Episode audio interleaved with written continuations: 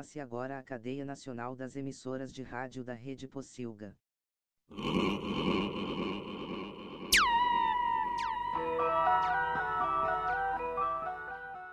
Radiola Torresmo.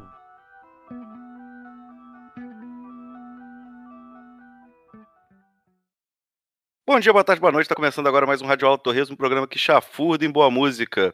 Eu sou Rafael Saldanha e estou aqui hoje com Ramon Prates mais uma vez. Boa noite, Ramon. Boa noite, senhor Saldanha. Estamos aqui tentando gravar esse programa número 3 de novo. Deu zica da outra vez, mas agora vai. Não, é, a gente teve uma gravação flopada, mas que, que podcast que nunca teve uma gravação flopada que atira a primeira pedra.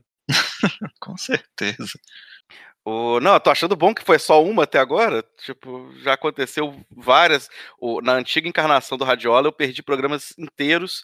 E tem um que eu, o Felipe Gandolfo, que fez comigo o, o programa sobre música do século XIX, ele vai pro céu, porque é um programa que a gente gravou três vezes, sendo que duas delas, uma depois da outra. Saquei assim, pô, não gravou Gandolfo, vamos fazer tudo de novo? Vamos fazer tudo de novo. Porra, é, aí é foda. Mas vamos nessa. É isso aí. E só para você que chegou agora, só você que não conhece ainda o Radiola Torresmo Drops, a ideia é que a gente sempre, toda semana, chega e comenta um, ou quase toda semana, né? É, a gente comenta dois discos. Pode ser disco velho, pode ser disco novo, pode ser disco que a gente gosta muito, pode ser disco que a gente acha interessante, talvez nem goste tanto. É sempre um disco de Ramon, um disco meu, e a gente tá aqui para é, trocar ideia sobre música. Então, se você tenha uma opinião, você, poxa, a gente falou de um disco que você já ouviu, que você gosta, que você, ou então que você ouviu depois que a gente falou, manda pra gente aqui, você pode entrar em contato com a gente no Twitter, tanto no meu Twitter é, pessoal, que é o arroba é o, é o Rafa Saldanha, quanto no Radiola Torresmo, arroba Radiola Torresmo, pode ser no arroba Turminha do Ramon, ou no R, a, a, arroba é. RP Prates, não é? Isso, isso mesmo. E isso tudo vai estar na, na, descrição do programa. E agora a gente está no Spotify. É isso aí, graças a Ramon. palmas. Palmas para você, poxa. que luta o Spotify, Jesus. Mas Não, finalmente é... chegamos. É, o site tinha dado treta, depois foi de boa. E a gente está no YouTube também, né? Sim, sim, até pra, estamos em todos os lugares aí. Tropeçou, tô... tá ouvindo a gente todos os lugares respeitáveis. Se, se o lugar não tem Radiola Torresmo Drops, desconfie. é isso aí. A gente começa então. Começa com o meu disco, começa com o seu disco, Ramon. Começa com o meu, né? Da outra vez começou com o seu. É isso aí. Então, o que, que você traz pra gente essa semana? Bom, essa semana eu, eu trouxe aqui um disco de um artista chamado Gary Clark Jr. Ele tá, lançou esse ano, 2019, seu terceiro disco chamado This Land. É, antes de você começar dando sua, sua opinião sobre o disco, é, é bom eu, eu vou começar dizendo como eu conheci. É, esse, eu tenho um programa chamado Saturday Night Live, não sei se vocês conhecem. Programa de programa humor. novo, programa é, um novo, programa novo, tem uns 40 anos. E todo em cada programa tem uma atração musical. E geralmente as atrações musicais desse programa são bem interessantes, assim, você conhecer o que é que tá no hype do, do momento daquela semana do, de apresentação. É, nem, quer dizer, nem sempre eu gosto da atração, mas costumam ser coisas boas. E esse Gary Clark Jr. foi a primeira vez que ele se apresentou no Saturday Night Live, eu nunca tinha ouvido falar nele, e achei fantástico. Assim, logo depois que eu ouvi o programa, corri atrás para ouvir o disco e vamos lá, Saldanha, me conte aí o que é que você achou. Depois eu faço minhas considerações. Então, é, primeira coisa eu fui olhar e, e, ouvindo o disco, eu fui sacando um tipo de sonoridade que eu falei assim, tá. E vou começar, igual, igual eu faço em avaliação de aluno, a gente começa falando os pontos positivos. É, o cara é inegável, o cara toca muito e eu senti que ele tem uma vibe que ele é um, um músico de estúdio, né? Ele era um cara que, que a, a carreira solo dele é, são só três discos, mas ele já tem participação, ele já gravou disco com gente tipo, muita gente. É, tem participação Sim. na Sherry Crow, tem participação no disco do Tom Morello, tem participação. Ele é, do Childish, do Childish Gambino, ele também é, é, toca guitarra nesse disco. Então é um cara Uhum. desses que a gente é, é, chama às vezes de hired gun, né? Ele é o, um, um pistoleiro de aluguel da guitarra. Sim, E- sim. E sim, para você ser isso, por mais que você fale, pô, não gosto do fulano, mas ele é um, um cara desses que grava com um monte de gente, é porque o cara toca guitarra. O cara é, é- é bom, tecnicamente, o cara é muito bom, muito bom. E eu tava ouvindo, por um acaso eu fui ouvir esse disco hoje com. Tava, tava minha esposa e tava um amigo aqui em casa, e eu coloquei o disco pra gente ir ouvindo, pra gente, pra, pra eu ganhar tempo e pra, pra ter outras opiniões também. E eu Uhum. me dei conta que é, eu sei que é clichê, mas eu chego pro Gary Clark e falo: "Aque- o problema não é você, sou eu. Porque ele faz um tipo de música que eu conheço muita gente que adora esse tipo de música. Só que eu acho muito chato. Porque eu acho um- uma vibe meio de tiozão de motoclube. Eu acho uma coisa meio. É, é um, um- um blues rock que, que é, acho que ele se, se coloca Sim, nessa, sim. nessa caixinha, que é uma vibe meio, meio Lenny Kravitz, uma coisa meio. ah, em outros momentos soa, soa mais blues ainda. Ele, ele tem participação Uhum. com, com, com o Steve Ray Vaughan também, né? E Sim, sim. assim, é o tipo de som que não me bate. Eu, eu, eu- eu tenho grandes amigos que adoram isso, mas pra mim ele não. Eu, eu reconheço os méritos, mas não gosto. É, na verdade, é, quando eu ouvi a primeira vez, o que eu não, eu não, não compararia com o Lenny Kravitz, não. Eu acho o Lenny Kravitz muito muito pop, entre É, eu, aspas. eu pensando mais nos Lenny Kravitz do início, né? Depois ele dá uma guinada pro pop que, que realmente Sim, é sim. injusto. É, que ele me lembrou muito é, Prince. No, no sentido de. Só que, um, só que mais rock. Isso. E ele tem mais a pegada de blues, que talvez Prince não tivesse tanto, mas ele tem a influência do soul music, de hip hop, de R&B. E o que eu gostei do disco é que ele justo que ele ele começa com essa vibe que você falou assim de de ser meio blues rock, aí depois ele entra em outras em outras pegadas, sabe? O para mim o, o único problema desse disco, eu acho ele um pouco extenso, tem Eu ia falar isso. ele tem um- mais de uma hora de duração, quando chega no final você já tá meio tá, já entendi já, já já entendi do, do que que você do, do que que você tá falando. Aí ele entra numa pegada mais soul, que é um pouquinho mais regular, mas eu acho que a música dele é é muito importante no principalmente em 2019 e, e principalmente num país como nos, Estados Unidos que foi até bem simbólico quando ele se apresentou no Saturday Night Live que o apresentador do programa era o Don Cheadle, que é, também é um também é negro, né? Então era tanto o, o host quanto a atração musical eram de é, são, eram pessoas negras. E, e logo no, em uma das músicas, que é This Land, que é a música que dá nome ao disco, ele fala, né, tipo, que essa terra é minha. E ele, na, em um trecho da, da música, ele até cita, né, que ele tá, tipo, que ele tá no meio do país de, de Trump. Só que aí ele vira e diz, não, mas essa terra é minha, sabe? Você não vai dizer que a terra não é minha, sacou? Então eu acho que isso tem um... Mesmo que você não goste, não tenha gostado, assim, do disco, mas essa importância é, é, é interessante, sacou? Sim, é só, só para quem não lembra quem é o Don Cheadle, ele é o máquina de combate do, do Vingadores, né, do, dos filmes da, da Marvel. Ele é em todos os filmes, não, né? Ele Não, antes era o, aquele... É, Terence alguma coisa. Esqueci o nome. Te- Terence Howard, alguma coisa assim. Isso, isso. E depois que o Don Cheadle a- a- assume o, É. posto. Mas o ele me lembrou, quando eu tava ouvindo, um disco que saiu do ano passado, que é um cara que chama Fantástico Negrito. Você lembra desse disco? Eu não ouvi, mas eu conheço de nome. que também tem uma pegada um pouco dessa. Eu acho legal o, o, a coisa do da mistura. Eu gosto muito quando você faz, tipo, e, e, quem me conhece, quem vê as coisas que eu comento, geralmente já deve sacar isso, que eu gosto muito quando você pega um gênero e mistura com outro e vão fazer aqui uma coisa diferente. Mas eu acho que o problema é que blues e rock já foram surrados demais. Então, para você fazer alguma coisa realmente nova com isso é, é difícil. Como eu disse, eu reconheço os méritos do disco, acho que tem várias coisas interessantes ali.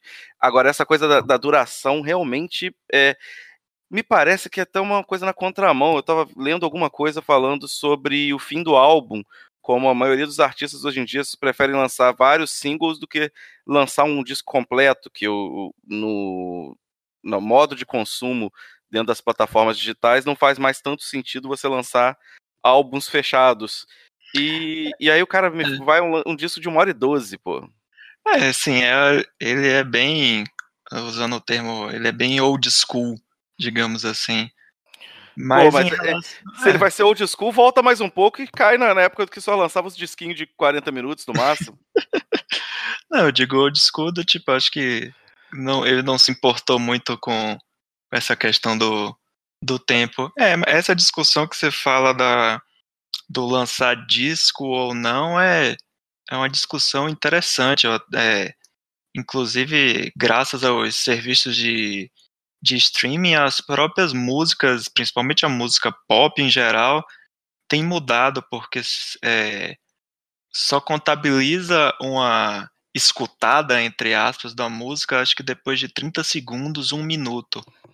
Então, se você prestar atenção nos, nas músicas mais ouvidas, dificilmente você vai pegar alguma música que tem assim mais de 30 segundos de alguma introdução instrumental e que não venha já a, a voz do artista. Que é justamente isso, que o cara tem que te convencer logo nos 30 primeiros segundos que você tem que ouvir o resto da música para ele ganhar o, o streaming, digamos assim. Claro, acho, é, é, é, essa discussão tem tudo a ver com a questão de é, é a gente pensar que o onde a gente está ouvindo influencia o que a gente está ouvindo e influencia a maneira como é produzido aquilo que a gente está ouvindo. Fazer uma indicação, até está aqui do meu lado, tem um livro que chama Como Funciona a Música, do David Byrne, que ele trabalha muito essa questão de como o, o, os aparatos e como, no caso, a plataforma de streaming é um aparato nesse sentido, é, modifica a maneira como a gente vai perceber a música. Uhum. Sim, é essa questão. E é outro ponto que você falou do se deve só lançar singles ou lançar um, um disco. É, você tem as vantagens e desvantagens, né? Tanto que tem artistas como Anitta, por exemplo, que estavam lançando somente singles, né? E cada toda música tinha um clipe. E aí esse ano eles resolveram que tinha que lançar um disco porque um disco você repercute mais na mídia, porque sai tipo review de disco, essas coisas na e mídia também tradicional, tem, né? Isso, e também tem a questão de, de premiações, essas coisas que dão prestígio a um artista.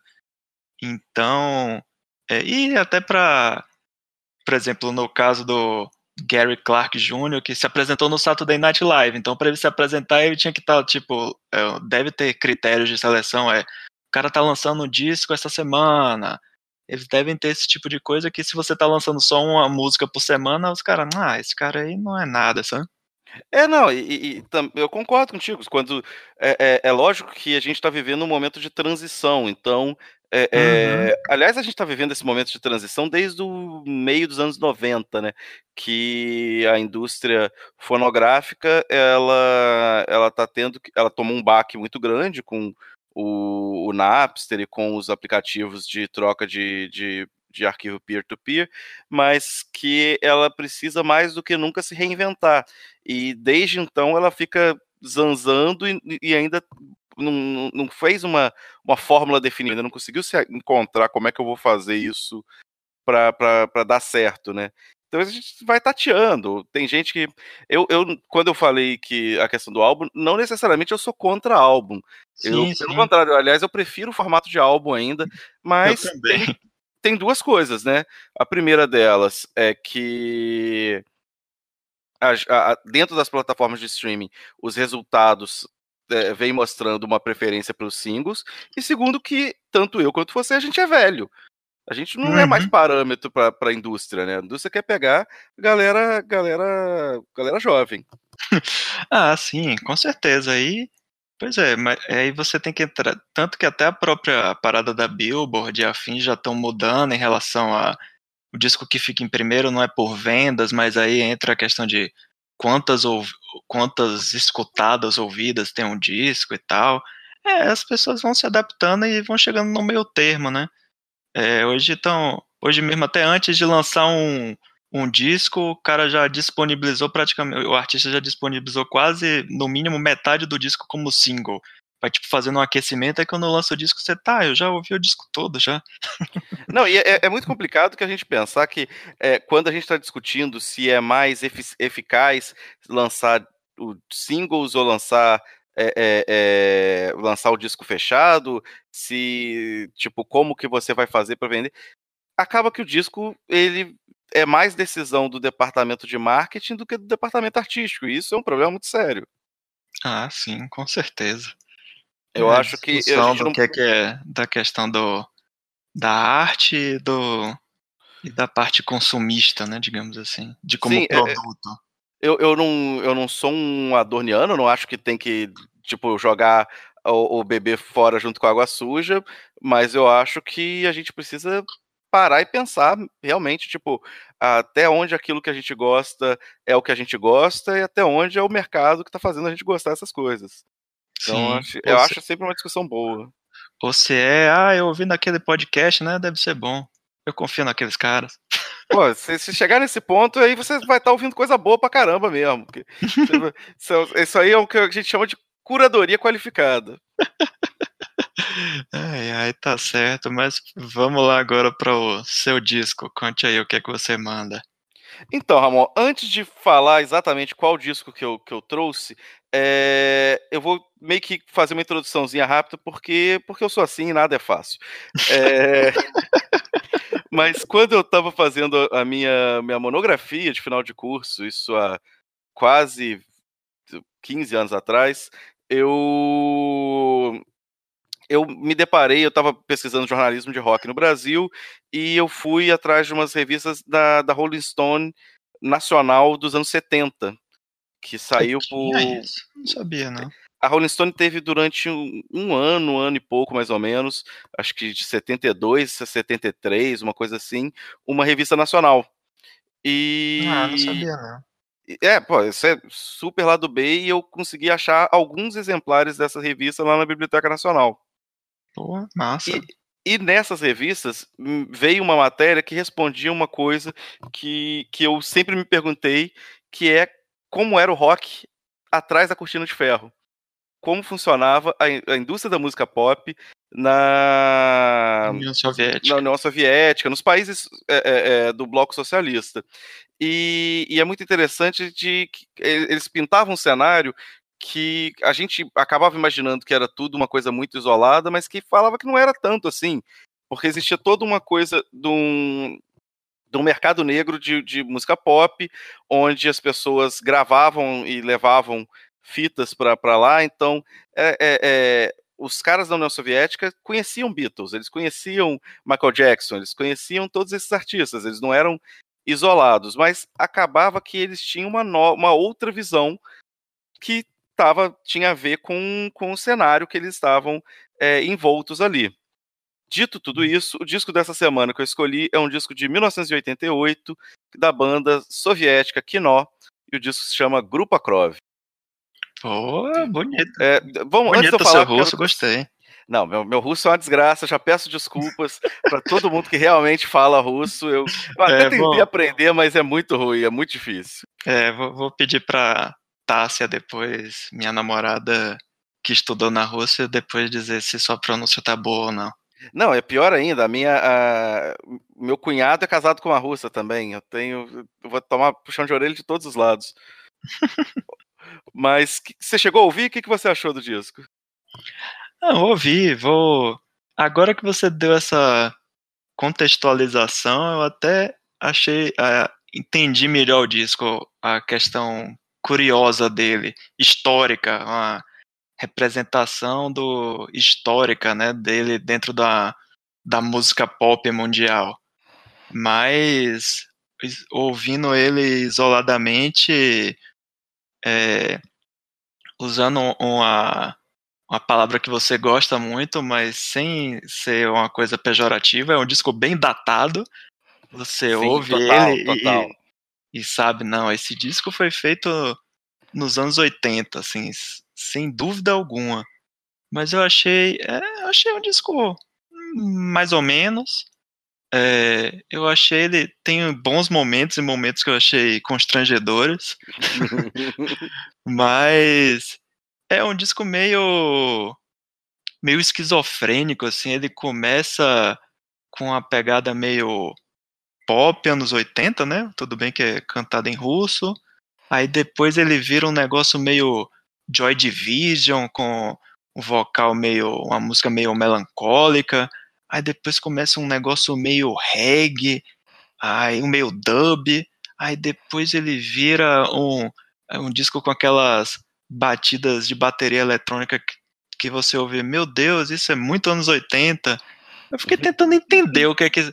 E agora que você deu essa contextualização, é, acho que faz sentido. Era tipo, os caras, é, cada música era o que, uma das coisas que, uma das influências que o cara conseguiu ouvir lá preso na preso entre aspas na cultura da União Soviética e pô, aí para quem tava lá e não conhece os outros artistas devia ser tipo a coisa mais genial do mundo, né? Tipo, pô, velho, eu nunca, para quem nunca ouviu nada do feito na época, mas, não, e, mas, é um, mas é um disco vale pela pela curiosidade histórica.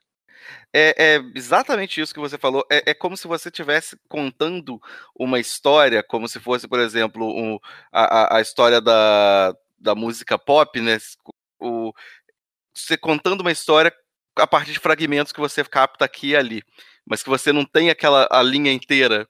Você só via algumas coisas. E eu acho interessante desse disco, é, é, é um disco que é, é, é fica numa, numa categoria paradoxal que eu concordo com você que ele tem momentos constrangedores, ele não é um disco fantástico de perfeito, mas é um dos meus discos favoritos. Porque eu, eu gosto muito. É, é, é, tinha uma vez eu vi uma, um, um, texto que falava que os discos bons tinham que ter músicas ruins. Que os, as, músicas, as músicas ruins são aquelas ideias que pareciam boas à primeira vista e que o cara investiu de alguma forma naquilo que um disco que todas as músicas são boas, geralmente você não tem esses, esses insights, você tem coisas já muito mais consolidadas. Eu não digo que é, tem que ter, mas eu acho que ele pode ter músicas é, ruins. É, é uma teoria interessante, é tipo aquelas histórias de o artista tá gravando um disco e chega no final, pô, precisa de mais uma música, ah, vamos botar essa aqui, e é a música mais genial do disco todo, tipo, sei lá, Paranoid do Black Sabbath, ou Song 2 do Blur. Que os caras não, sabiam, é, que os cara não sabiam. Qual é o nome dessa música? Ah, velho, bota como música número 2 aí, tá bom. Mas o, o Kino, ele tem uma, uma coisa interessante que você fez uma leitura muito boa da, da banda, para quem não conhecia, mas o, o, o Vitor Tsoi, que era o, o, vocalista do Kino, ele morre com, em 1990. Então, é, virou meio que um, uma coisa de culto a, a banda. Diz que é, em Moscou então... tem um, um, um, um, muro com que era um lugar onde eles costumavam ficar, com a pintura dele, onde as pessoas vão até hoje para colocar flores, colocar cigarros lá para é. ele. Então fazer uma piada mórbida, até nisso ele imitou o Joy Division. Mas é, é, é, eu acho que a, semelhança não é para mim não é nem tanto com o Joy Division, mas a questão do do Renato Russo. Sim. Ele tá uma vibe. Até porque o Renato Russo também imitava o George Vision. Então. Sim, com certeza. É, é, mas é, é, interessante ver como é, essa leitura da, da, do rock soviético, como que se deu. O, o... Eu achei que vou, eu vou botar junto com a postagem imagens do muro que tem a, a coisa do Vitor Tsoi. Hum, bacana. Mas sim, é um disco que representa bem uma, uma época bem distinta. É aquilo que a gente estava falando como eles não, essa banda não, não gravou, eu acho até não gravou mais discos, né, recentemente. Então não dá para fazer uma comparação de tipo, ah, eles continuam soando como os anos 80, mas como é algo que foi feito na época, eu acho isso fantástico, assim, você ouve e sabe assim, olha, esse disco foi feito nos anos 80, então não, o fato de ser datado não é uma, uma coisa ruim. E eu acho até fantástico que um disco desse está disponível no Spotify e afins para ouvir, que é algo realmente interessante. O... E é engraçado que esse disco eu fui conhecer é, eu fiz todo aquele histórico da, da parte da, da, curiosidade pela música soviética, mas quem me apresentou esse disco e pela música título, que é, que é a Grupa Krov, com, foi o GTA 4, que tinha uma rádio do uma rádio dos imigrantes é, russos, né? E que tocava essa faixa. E eu fiquei alucinado. Eu ficava andando por Liberty City, tipo a esmo ouvindo essa essa rádio porque eu, eu adorei e depois fui atrás da banda para ver como que. Eh, e, e por, por acaso foi a época que a minha cunhada veio morar no Brasil, e aí. Casou ela, tudo ela foi me apresentando outras coisas. Então, é, é, acaba que esse disco do, do Quinó foi meio que uma porta de entrada para toda uma série de. Para de... outras drogas, né? Mas uma série de, de, de, de, coisas da cultura pop russa que são bem interessantes. E a gente pensar que o, o, o não só o Quinó, mas bandas que tocam em, em, idiomas que a gente não entende, elas proporcionam uma experiência interessante que é você pode ouvir a voz como se fosse um instrumento. Você Sim. não. A música, aquilo ali, vira simplesmente uma apreciação estética sonora, porque você não tem um, uma, uma interpretação semântica daquilo que está sendo ali, né? Uhum, sim, com certeza. É. Eu nem posso comentar como eu comentei do, Gary Clark Jr. falar alguma coisa específica sobre as letras, porque eu não faço a mínima ideia do que, é que o cara estava cantando a respeito. Só posso dizer, talvez, em relação aos sentimentos, que uma música, pelo jeito de cantar, podia ser algo meio triste, depressivo, mas mesmo assim, até em bandas, se eles é, seguir essa linha de bandas rock triste dos anos 80, que tinha, sei lá, bandas como The Cure, que se você ouviu, pode até parecer que o cara tá cantando triste, mas sei lá, a música é sobre alguma coisa feliz. Nem, nem sempre é triste, né? é, exatamente. Tem muito isso. Uhum. O... Então, é, essa eu posso falar pelo menos a, a, a música, a faixa título, que é, é, significa grupo sanguíneo, ou tipo hum. sanguíneo, né? É, hum. E é uma música sobre, sobre guerra. Na verdade, é uma música contra a guerra, né? E se também era trilha sonora de um, de um filme soviético que o Vitor Tsoy fez uma participação e que eu assisti esse filme, mas agora eu não lembro qual é o nome dele. Eu vou, vou procurar e coloco na, na, na, na descrição também. Uhum, positivo. Então, então vamos lá, me diga aí sua nota para, já que a gente não fa falou no, no, no primeiro bloco, vamos lá agora para finalizar a parte das notas. Vamos lá, nossos vereditos. A minha nota para o Gary Clark Jr. This Land é uma nota 7. É aquilo, você passa de ano, eu sei que você tem talento, eu só não gosto de você. é, eu gosto que você é sempre assim. Você diz, eu não gostei e tal, mas a nota é 7. Ué, eu, eu, é um, posso ser injusto é um, também. Você, é um, você leva as notas ao nível de professor mesmo, você não consegue largar isso. É, pra mim é um disco. É, tem grandes chances de entrar no meu top 10 de melhores discos de 2019. Mas é um disco nota 4, assim. O que eu falei da. Acho que o, a questão deve ser um pouco longa, ele fica um pouco cansativo, mas o resto compensa. O... 4, lembrando que a, a, nota 4 do Ramon sempre é 4 em 5 e a minha nota é. 7 é 7 em 10. É, eu e... uso a, a, a classificação Pocilga, que é 4 bacons. E eu uso a classificação Saldanha, que é de 0 a 10, podendo ter até duas casas decimais nessa nota. Nossa, é, depois você tem que fazer. A gente vai fazer uma edição só você explicando seus critérios de nota. oh... e pro Quinó, Grupo Acrove, qual é a sua nota, Ramon? Olha, se for, se for ou, ou, como, pensando como eu acabei de ouvir esse disco, é, não sei nada da banda, aí para mim seria tipo um nota 2, que eu ia dizer tipo, que, que maluquice é essa? Os cara tira para todo lado e quase nunca acerta, tem uma coisa boa ou não, mas pensando no contexto histórico, que é russo, da época que foi feito, aí eu subo a nota para três bacons para ele passar de ano ali de boa. Tipo. é, eu colocando na minha escala, como eu disse, é um disco que eu percebo os defeitos dele, mas isso faz com que eu ache ele ainda mais interessante. É um dos meus discos favoritos, mas a nota dele é 7,5. Ele, tipo, poderia ser diferente, tipo, ele poderia ser melhor em vários aspectos, mas eu gosto dele com os defeitinhos dele. justo, justo. Ai, ai, então é isso. Então, estamos chegando aqui a final de mais um Radiola Torresmo Drops. Como Saldanha falou no início do programa, já estamos agora aí Spotify, YouTube. Não esqueça de acompanhar a gente nas redes sociais. Se quiser mandar um e-mail, qual é o e-mail, Saldanha? O e-mail é radiolatorresmo, tudo junto, arroba possilga.com.br. E não deixem de acessar possilga.com.br, ouvir nossos outros podcasts, tem o VaraCast sobre cultura pop em geral, tem o Suco de Umbives, a galera falando baianidades em geral. É uma visão baiana do mundo. É, que é e, o que é... importa, é o centro do mundo.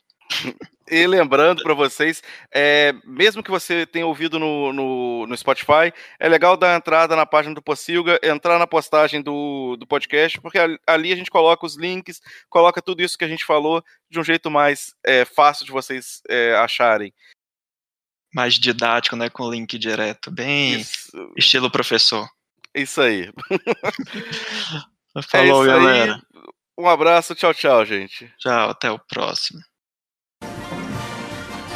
Isso é tudo, pessoal.